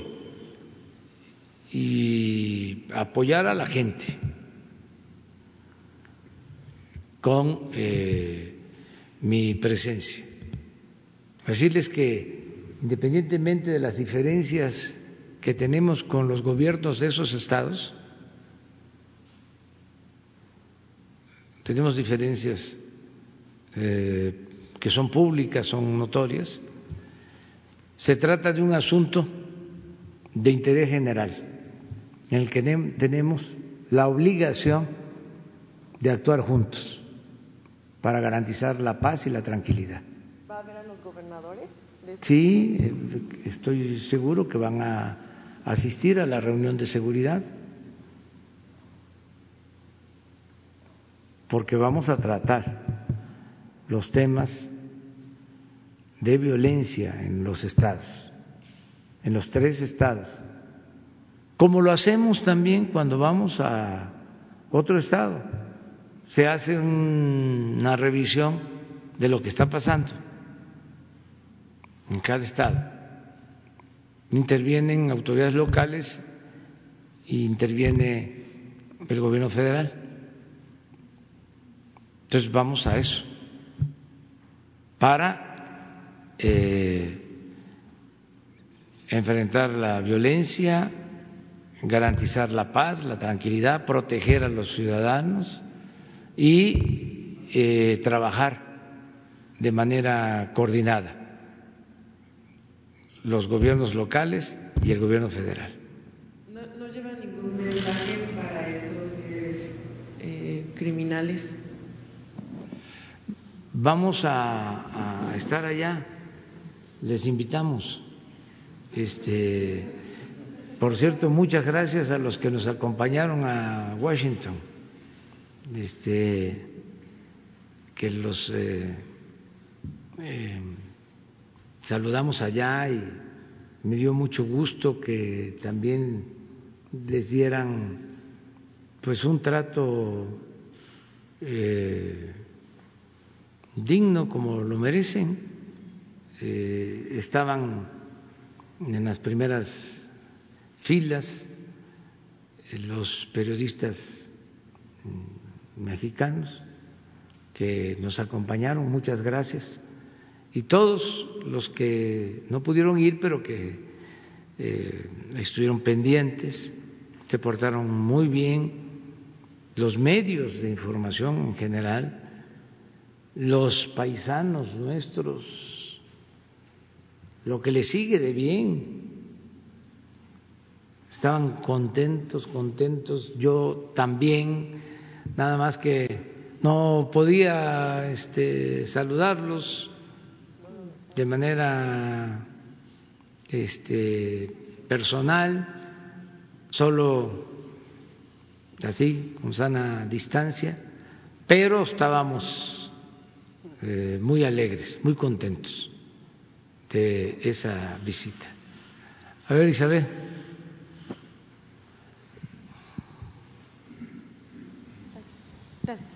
Buenos días a todos, presidente. Regresando un poco al planteamiento, al tema de, de, la epidemia COVID, en estos nueve estados que usted hace referencia en su mensaje dominical y que hoy lo reitera, eh, me gustaría preguntarle, ¿cabe la posibilidad de que se regrese a, al semáforo rojo justamente por el peligro del rebrote? Eh, ayer mismo la propia Claudia Sheinbaum, la, jefa de gobierno de la Ciudad de México, dijo, por ejemplo, pues que se va a tomar medidas muy importantes en, en colonias eh, eh, digamos, de foco rojo. ¿no? Me gustaría saber si usted no nos quiere dar el detalle o más tarde nos van a dar de estos, cuáles son en, en total estos nueve estados. De manera seria han pensado en regresar por el incremento de contagios a semáforo rojo en, ese, en esos nueve estados. Y el viernes pasado eh, Rusia hizo un anuncio, eh, dio la mano a Latinoamérica para combatir el COVID a través de un fármaco que se llama Abifavir, que ha demostrado una eh, efectividad muy importante en el 60 al 90% en la recuperación eh, de los pacientes entre los seis y los nueve días de la enfermedad. México eh, le tomaría, digamos, la palabra a Rusia para justamente adquirir este fármaco, eso en cuanto al tema de la epidemia. Y dos, en economía de tiempo, me gustaría saber si durante su estancia en los Estados Unidos, su plática con Donald Trump, se abordó el tema de Genaro García Luna. Eh, ¿Qué ha pasado con el dinero de sus cuentas? ¿Qué va a pasar? Y si sigue en firme esta cuestión de que no se le va a juzgar a México. Y rápidamente, si hubo o habrá algún intercambio con Nancy Pelosi. Bueno, este, lo de la medicina para enfrentar eh, el virus, eh, nosotros eh, estamos abiertos a participar con cualquier país en este tema, en todos, pero más en algo que tiene que ver con la salud de nuestro pueblo. De modo que ese ofrecimiento del gobierno de Rusia, nosotros eh, lo recibimos con gusto y desde luego que estaríamos dispuestos a establecer eh, comunicación, estamos eh, dispuestos a eso. Seguramente ya lo contempló el secretario de Relaciones Exteriores y se va a buscar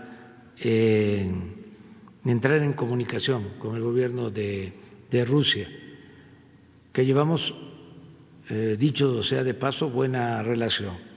Eh, también México está inscrito en análisis, pruebas que se están haciendo para la vacuna, está participando en varios este, eh, trabajos de investigación que están haciendo gobiernos y universidades. Estamos eh, nosotros participando. Recuerden que cuando eh, la reunión del G20 nosotros hicimos una propuesta sobre medicamentos y sobre la vacuna y se convirtió en una recomendación en la ONU, la propuesta de México. Entonces, estamos eh, atentos en este tema. ¿Cuál es la otra pregunta? Eh, la posibilidad eh, seria eh, de regresar a semáforo rojo en estas, en alguna de las nueve entidades que tienen rebrotes. Lo explicaría hoy este, el doctor Hugo.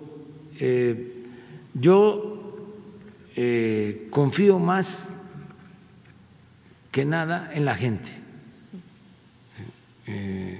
confío en la gente. Confío en que la gente responde y actúa de manera responsable, más que en la prohibición. Es prohibido prohibir, porque hay autoridades que le sale lo autoritario ante cualquier cosa, no solo en el caso de la pandemia, sino que se sienten este, importantes con la prepotencia, con el autoritarismo, con los desplantes de mano dura. Entonces, no estoy de acuerdo con eso. O sea, creo más en la libertad. Eh, entonces, que eh, Hugo explique hoy sobre lo que eh, se tiene que hacer, lo que se está haciendo y cómo vamos sin necesidad de medidas autoritarias, cómo vamos avanzando, enfrentando la pandemia. Lo de García Luna y Nancy Pelosi.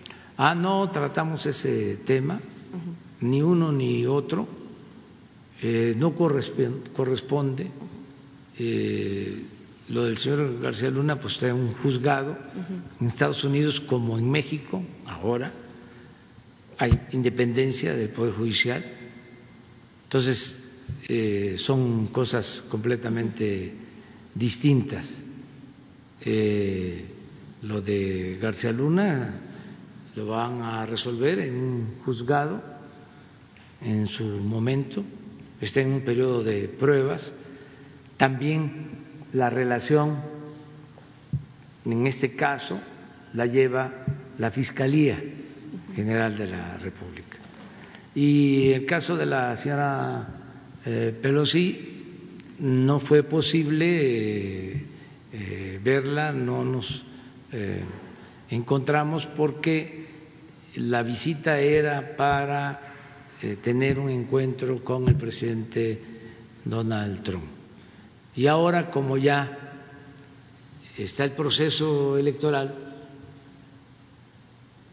ahora ya es más eh, complicado. Ya si fuimos con anticipación antes de las convenciones y de todas maneras se habló de lo político electoral, imagínense este, un encuentro ya más cercano a las elecciones. Sería escandaloso. Entonces, mejor vamos a esperar que pasen las elecciones para eh, establecer de nuevo comunicación con todos y nada más abusando del micrófono, perdón. El viernes pasado el fiscal eh, general de la República, Alejandro Gersmanero, hizo un segundo pues extrañamiento, podríamos denominarlo así, en declaraciones públicas a un medio de comunicación, al titular de la Unidad de Inteligencia Financiera del Secretario de Hacienda, Santiago Nieto, diciendo que, pues bueno, ha hecho ha desplegado conductas eh, posiblemente inconstitucionales, que le gusta mucho salir en los medios y que es mucho, eh, mucho espectáculo cuando se están afectando investigaciones muy, muy importantes por parte eh, de la Fiscalía y por parte también del Gobierno. ¿Usted, ¿Usted qué opina? ¿Usted ha hablado con Santiago Nieto? ¿Le ha expresado algo? ¿El propio fiscal se ha comunicado con usted? Hay que buscar el acuerdo, la conciliación, el trabajo coordinado los dos son eh, personas profesionales, son buenos servidores públicos. Santiago es una gente con profesionalismo y un hombre recto. El fiscal es de primera era lo que se necesitaba en estos tiempos, un hombre honesto, recto, serio, responsable, creíble. Entonces, ahí sí que es eh, amor y paz. O sea, hay que buscar la conciliación. Puede ser falta de comunicación, pero se resuelve. Cuando se trata de personas eh, de buena fe, ahora cuando hay perversidad en alguna de las partes, pues es difícil. o intereses eh, eh, creados, enfrentados, eh, intereses personales o de grupo, o que se represente a mafias, pues así nunca se logra la conciliación. Pero aquí no es esto, no es eso lo que está sucediendo. Este, y yo deseo que eh, haya una ah, conciliación y se trabaje de manera conjunta. Bueno, allá atrás para la compañera, porque atrás los fielders. Gracias, presidente. Reina Ramírez, eh, reportera independiente, para de página y también Libera Radio. Mm, presidente, continuando con el tema de la pandemia, eh, aprovechando que está aquí el señor eh, Sheffield, em, usted en su discurso del 2 de junio y de, julio y ahora en lo último que ha pasado con lo que ha estado diciendo Gatel, eh, parece que pues por fin se reconoce que, que no hay una coordinación con los estados como lo han señalado varios periodistas de diversos medios del país y como lo preguntamos aquí también mm, hace algunos meses. Bueno, el caso es que uno de los puntos es, primeramente, aprovechando que está él, es el aumento de los precios. En los estados se está viviendo otra realidad distinta a la que usted expuso en, su discurso y la que se ha estado viendo aquí a, nivel central, a nivel país, en Sonora, en, Tabasco, Chiapas, eh, Oaxaca, en Guerrero, ya hay las notas suficientes que hablan de, de, excesos de precios. El frijol está costando 50 pesos, el arroz subió el triple, el aceite cuesta como 30 pesos. O sea, son productos básicos que están encarecidos en todo el país. Que no eh, quisiera, eh, perdón, a ver si el, el de Profeco pudiera dar un, un, un balance, un informe de de cuánto se ha multado a los diferentes comercios, a los centros comerciales, cómo se les está, eh, eh, ¿cómo se dice?, vigilando para que estos precios no estén tan altos. El alcohol, no hay alcohol. Usted había hablado con los cañeros eh, eh para que no hubiera escasez de alcohol. No hay escasez de alcohol porque es mi percepción que lo que están vendiendo son geles a 50, 60, 70 pesos, que no están al alcance de la gente de escasos recursos. Y bueno, esa es una cosa el gel, pero lo principal son los productos básicos que no están al alcance de las personas y, y muy, muy, muy caro. Por ejemplo, hablaba usted de que Walmart estaba, había pagado sus impuestos por fin, acaba de sacar un comunicado, pero a mí se me figura que ya lo recuperó, presidente, porque en todas sus tiendas subió todos los precios de la canasta básica las frutas, las verduras, todo está muy caro. Y en todos los estados, en el caso de Sonora está en semáforo rojo, ahorita se está viviendo una situación difícil. En Tasco acabamos de sacar hoy una nota de que los vendedores de plata tenían cuatro meses sin, sin, sin pues sin trabajar, que han tenido que empeñar su, su, mercancía para poder vivir estos días. Hoy salieron este fin de semana a trabajar y no, y no hay, nunca les llegaron recursos, nunca les llegaron los, los créditos que, se, que ofreció el gobierno federal y, y lo que pasa en los estados también, presidente, es que las autoridades locales, estados y alcaldías han quedado totalmente rebasadas están recibiendo recursos federales, pero no, no, eh, lo que yo preguntaba hace como dos meses, ¿cómo se están coordinando con ellos? Porque de verdad la descoordinación es muy evidente. O sea, no, no están atendiendo la pandemia, eh, están haciendo casos están reprimiendo. En el caso de Hermosillo hay un toque de queda. La alcaldesa de verdad está con cada ocurrencia o sea, salen, solo pueden salir de 6 a 6. ¿Y qué pasa? Pues que en Sonora ahorita estamos a más de 45 grados centígrados y la gente eh, sale después de las 6 de la tarde, que es cuando está el toque de queda. O sea, que no hay, la gente no puede salir, los recursos están, bueno, ni empleo ni nada. Entonces, es una realidad distinta a la que usted ha planteado en los días recientes. Esta sería una pregunta. Pues este, a ver, los precios. Sí, señor presidente. Primero comentarle que estamos verificando precios en 38 de las principales ciudades del país, en donde tenemos oficinas de, de Profeco. No es algo que esté concentrado en la Ciudad de México, ni tampoco cuando damos información aquí de, quién es quién en las remesas, como hace un rato, o en los combustibles, o en el, el gas LP, las gasolinas. No, no estamos dando promedio solo de la Ciudad de México, sino de todo el, todo el país, porque es el gobierno federal, es el gobierno de, de Mérida hasta Ensenada. Y quisiera comentarle que así como hay productos que han tenido un repunte, hay otros que han bajado de precio. Eh, en, este, en este periodo que va de enero a junio, por ejemplo, la carne molida ha bajado 5% en su precio, promedio en el país, mientras que la cebolla subió 5%.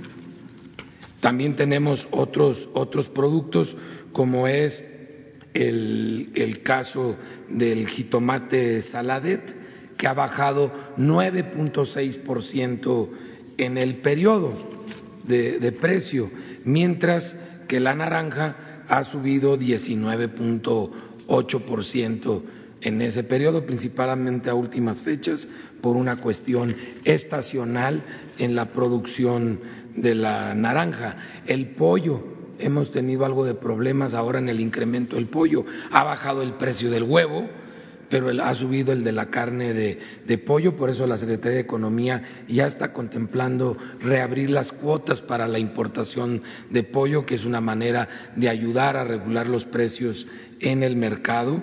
Eh, el plátano también tuvo un, aumento del, del, 8, del 8% y hay un aumento también ligero en el frijol, por eso también ya se abrieron las cuotas para la importación de frijol, que hay una muy buena eh, disponibilidad de frijol negro, no así del frijol del frijol pinto, entonces estas otras variedades también se van a abrir las cuotas. Pero es algo que entre la Secretaría de Economía, Profeco y todo el equipo del gobierno federal estamos cuidando en todo, en todo el país. El tema de los cubrebocas y, del gel sí es un tema más complicado porque los cubrebocas en su mayoría están siendo importados y están siendo importados de China. Los que ha importado el mismo gobierno pues van directamente al sector salud, pero algunos particulares también lo han importado por su cuenta, pero la producción nacional de cubrebocas ha ido subiendo semana con semana y esto va a ayudar a que sea más accesible este artículo para todos los que vivimos en este país. Pero no ha multado a nadie. ¿O cuántas ha multado por el, por el aumento de los precios? Porque también otro punto es el, el, el oxígeno. No hay oxígeno, hay escasez de oxígeno en todo el país. La gente está batallando muchísimo para encontrar y los precios se inflaron hasta, hasta 15 mil pesos le cuesta un tanque de oxígeno a la gente. Y, y no hay. O sea, esto está en Tabasco, en Sonora ahorita es una, de verdad es, es, es incomprensible también cómo la gente eh, incrementó, quiere, así como Bartlett, que les anda vendiendo a sobreprecios, la gente, los comerciantes están vendiendo a sobreprecios y no, y le subieron absolutamente a todo. Hay gente charlatanes, hay funcionarios públicos que están vendiendo pruebas, o sea, ¿qué está haciendo la Profeco ahí? Yo hice una rápida googleada y encontré que solo Chiapas es el, es el que ha puesto multas a, la, a los que vendedores de oxígeno. Entonces, ¿qué está pasando en el resto del país? Nosotros lo estamos viendo en todo el país de la mano con Cofepris. Ha aumentado muchísimo la demanda, que es parte de los factores del mercado, pero de una manera exponencial y no en la misma forma se puede aumentar la producción y aunque éramos superavitarios en muchos de estos productos con la sobredemanda, estamos teniendo que importarlos.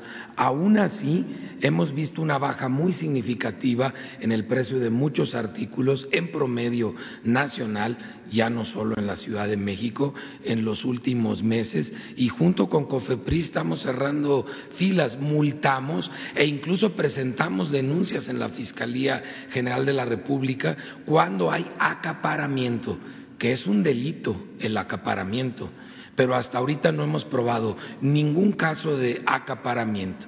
Y en el tema de multas, en lo que va de la pandemia, hemos aplicado más de 300 multas a proveedores de distintos artículos en todo el país. Ustedes recordarán hace tres meses un caso en que detuvimos gel sin etiqueta aquí a unas cuadras de Palacio Nacional, andaban varios pasados de rosca vendiendo un gel casero que solo Dios sabe qué tendría adentro y que fue inmovilizado el 100% de ese producto.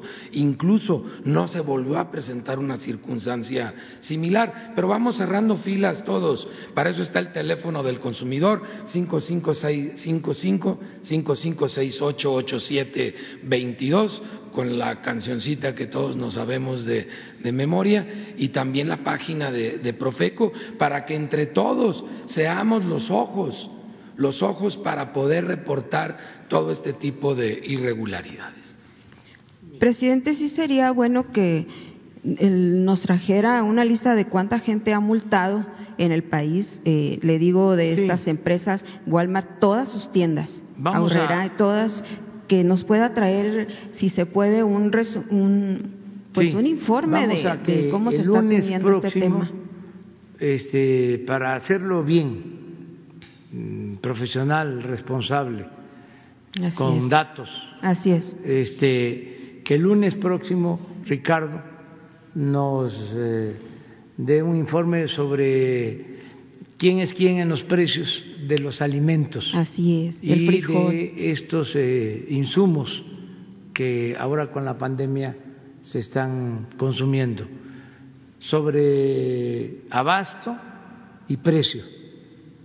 El lunes, ¿te parece? Y multas a los acaparadores sí, también, y a los. ¿Qué, se está haciendo en esta eh, materia? para multar y castigar y resolver problemas, porque en algunos casos tiene que ver con apertura de mercado para controlar precios, con más este, oferta, pero en fin. En las redes están muchas muchas denuncias de acaparamientos. ¿Cómo es posible que diga que no han podido confirmar ningún caso de acaparamiento? Es que Ricardo tiene otro punto de vista. O sea, entonces vale más que con tiempo. Así es. Este, el lunes se dé a conocer, porque es algo importante. Si te parece. Sí, de la coordinación, a ver si mañana me puede dar la palabra que esté Gatel, porque tengo algo sobre la pandemia también. Hoy mismo. No, pero que esté aquí en la mañana. Ah, bueno, también, sí. Y en Guaymas, presidente, la, seguridad pública en Guaymas, Sonora, pues ayer hubo un ataque, si tiene usted reportes y qué nos puede decir de eso, porque implementaron un programa piloto ustedes, a reserva de hablarlo también cuando venga el secretario de Seguridad Pública, pero implementaron ustedes un, un programa piloto metiendo militares en, los, en cinco municipios y pues Guaymas es una de esos y ayer hubo un ataque donde salieron niños eh, lesionados y hubo una niña de 10 años murió en el ataque. La, autoridad estatal, como siempre, se apresuró a decir que el ataque iba contra el, señor que iba en el carro. Eh, y ahí resultó, o sea, como minimizando, como diciendo pasó esto porque iban contra ese señor que llevaba a los niños en el carro. Entonces, eh, ¿qué, información tiene usted de esto? Sí, tengo la información. Y si nos puede dar un informe también, Durazo, de qué ha pasado con este proyecto piloto de militares en, las, en los municipios. Cuando esté este, Alfonso, que informe, tenemos que hacerlo eh, cada mes y va a haber oportunidad de responder, pero lo de Guaymas, Guaymas hoy mismo que a través de Jesús se entrega toda la información que tenemos. De Caborca también dijo que iba a dar un informe y no dio un informe. ¿Quién? Eh, Durazo dijo que iba a dar un informe, usted prometió un informe de lo que había pasado en Caborca y no dio un informe. Eh, dijo lo que quiso y, y, es la misma situación en todo el país, bueno, presidente. De ahora seguridad. mismo, las dos cosas, porque no tenemos nada que ocultar. Ah, sí. O sea, se va a informar en los dos casos, lo de Caborca y lo de Guaymas. Se te entrega a ti la información, hoy. O a los sonorenses. Así. Muy bien. ¿Les parece bien que mañana ya este, fue bastante? No, eh, imagínense cuántos días nos faltan. Este, vamos a tener tiempo de seguir tratando los temas. Entonces nos vemos mañana. Muchas gracias. Mañana nos vemos. Ya no quiero yo apuntar porque desde luego este, abierta, abierta, pero vamos a procurar que todo, todos tengan oportunidad.